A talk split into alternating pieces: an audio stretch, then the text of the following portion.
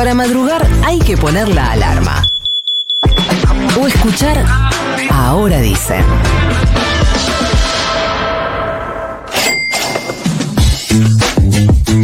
Atención, atención, porque si sos eh, monotributista y tenés ganas de bolsiquear al Estado, eh, Florcita Guterres te va a decir cómo hacerlo. ¿Cómo de bolsiquear el No, digo ¿Qué de conseguir eso? créditos a tasa subsidiada, Ah. perdón.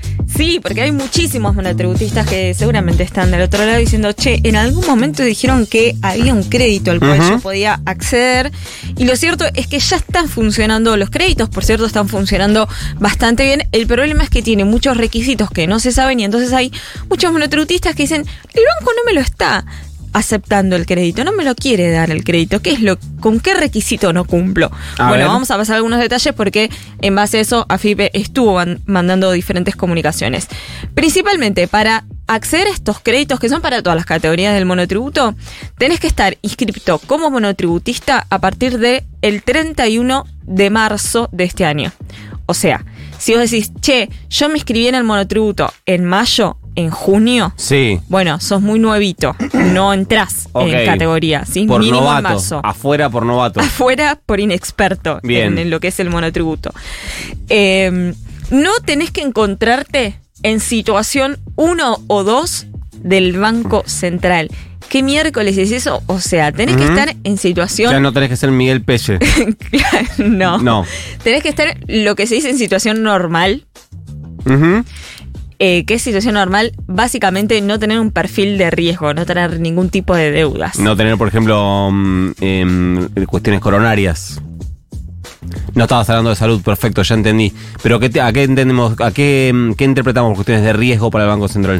Que, por ejemplo, no tenés que tener ningún tipo de atraso que supere los Se me ocurre un 90 chiste por días. segundo, basta. Por eso hago las pausas. Sí. Claro, dejá de hacer pausa porque vos generás ese hueco para que yo diga la pelotudez del día. Puedes tener.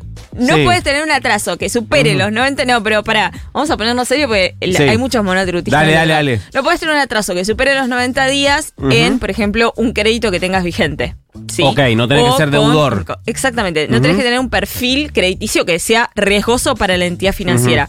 Este tipo, esta mina, capaz que no me lo paga. Eso Ok. no puede suceder. Después, esto es muy importante. No tenés que haberte, no tenés que estar, o mejor dicho, no tenés que haber estado en relación de dependencia ¿Hasta? antes del 31 de marzo. Hasta el 31 de marzo. Ok. O sea, si vos en, fe- en no sé, eh, en junio Sí. trabajabas en una empresa bajo relación de dependencia, Sí. después renunciaste y te inscribiste al monotributo, no podés estar. Perfecto. Y si, em, y si tenés las dos cosas, si sos monotributista y también tenés eh, relación de dependencia, ¿sabemos qué pasa? Eh, no podés estar bajo relación de dependencia. Perfecto, relación de dependencia queda No. fuera de los... No, no, no. Hasta no ahora estás, hasta ahora estás Ian, de hasta ahora podés, eh, podés agarrarlo, ¿eh? Como Ian es muy cumplidor, no, no le dé plata a nadie, básicamente jubilados. porque nadie le da un crédito. Y eh, monotributista, así que está, está muy adentro. Tampoco ser jubilado al 31 de marzo. No tener deudas con Fogar. ¿Con qué? que es no tener ningún tipo de deudas con Fogar. Fogar es como una especie de fideicomiso Ujú. del sector público, principalmente del Ministerio de Producción, que lo que hace es pone guita en ese fideicomiso y dice, bueno, lo vamos a utilizar esa guita para financiar a los emprendedores, a las pymes, etcétera. Sí. Entonces, eh, esa guita que pone el FOAR te sale, te termina utilizándose como garantía para que una pyme que si quiere ir a pedir un préstamo al banco, el banco le dice, ok, dale, ¿qué vas a poner de garantía? Y por ahí empezó hace muy poquito y no tiene algo para que el banco le tome como garantía, sale el respaldo del FOAR. Bien. Bueno, si eh, no tenés deudas con Fogares, en algún momento hiciste un crédito con garantía del Fogar y no tenés ningún tipo de deudas, entonces lo que va a hacer el Ministerio de Producción es elaborar los quits que le pasa a la FIP y le dice, esta gente es la habilitada, la que cumple con todos estos requisitos. Ok, eso entiende? para caso de, imagino ya monotributista de categorías más altas si tienen algún tipo de emprendimiento, ¿no? Claro, bueno, pero ahí vamos a un punto muy importante, que es el universo de personas que están alcanzadas. Si bien es para todos los monotributistas, tenés que estar dentro de lo que es el sector de los servicios, el sector eh, de producción o de mm, eh, comercio. Ujú. ¿A qué me refiero con esto? A ¿Y que quién si quedaría afuera? Bueno, acá tenés eh, algunas categorías muy puntuales que no están dentro de lo que se consideran servicios eh, o microempresas y entonces no puedes acceder. ¿Por qué? Porque a cambio vos tenés que prestar alguna mm, innovación, alguna inversión con esa guita, ¿sí? Por ejemplo, no sé, yo tengo una peluquería o Sí. estoy empezando con un emprendimiento de uñas o de lo que sea y necesito comprar una máquina. Bueno, es para eso el crédito, ¿sí? O quizás ya tengo un comercio y ese comercio eh, quiero comprar una heladera. Florcita acá em, nos aclara Ian que eh, eh, aclaremos que hay, o sea, tenés que estar en situación 1 o 2. No, no estar en situación 1 y 2, porque dijimos que no hay que estar en No, situación no, 1 están en situación 1 y Bien. 2. ¿Y eh, cuál es el, el tope de guita que se puede pedir?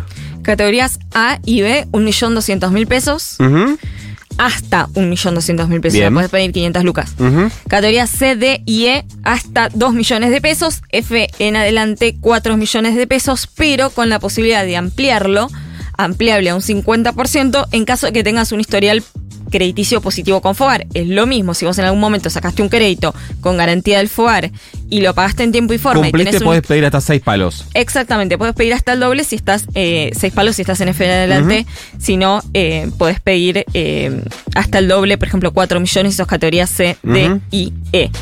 Por último, puntos también importantes. El plazo del crédito es hasta 24 meses, o sea, dos años. Eh, es, esto es importante lo que decíamos, Nico, es para microempresas, así que cuando vayan al banco, cualquier banco, puede ser banco público o banco privado, que son los que están dando estos créditos, eh, te van a preguntar eso, tenés que tenerlo en cuenta.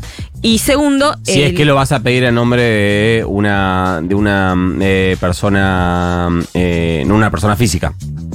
Si es que pedís un crédito en nombre de la empresa, digo. no, no, puede ser que esté con tu propio quit. Bien. No sé, yo presto un determinado servicio y para eso necesito comprarme una computadora y eh, está bajo mi quit. No, Pero no, no, no, eso sí, pero recién decías servicio. que, eh, ojo, que hay que ser, no hay, no hay que ser, eh, que hay que ser micropyme, dijiste. Eh, claro, lo que dicen es que está apuntado a las microempresas. Ok, Eh, pero una microempresa igualmente puede estar a tu propio quit, por ok, ejemplo. perfecto. Una persona puede tener un comercio Ujú. y eh, incluso puede tener uno o dos empleados y estar con el quit de la persona. Clarísimo. Eh, y por último, la tasa, que es importante, es del eh, aproximadamente el 62% con cuotas que son fijas. O sea, una Anual. tasa que está, hoy tasa nominal anual. O sea, que está por la mitad de lo que está hoy una tasa nominal anual de la política monetaria, que está en 113%. Conviene, pregunten, vayan al banco y tengan en cuenta que van a tener que cumplir por lo menos con todos estos requisitos. Por eso quizás si alguno se lo rechazó, fíjense en si entraban acá. Ahí está, y si necesitan un crédito para comprarse un gym, por ejemplo, lo pueden hacer también. 11 40 66 000.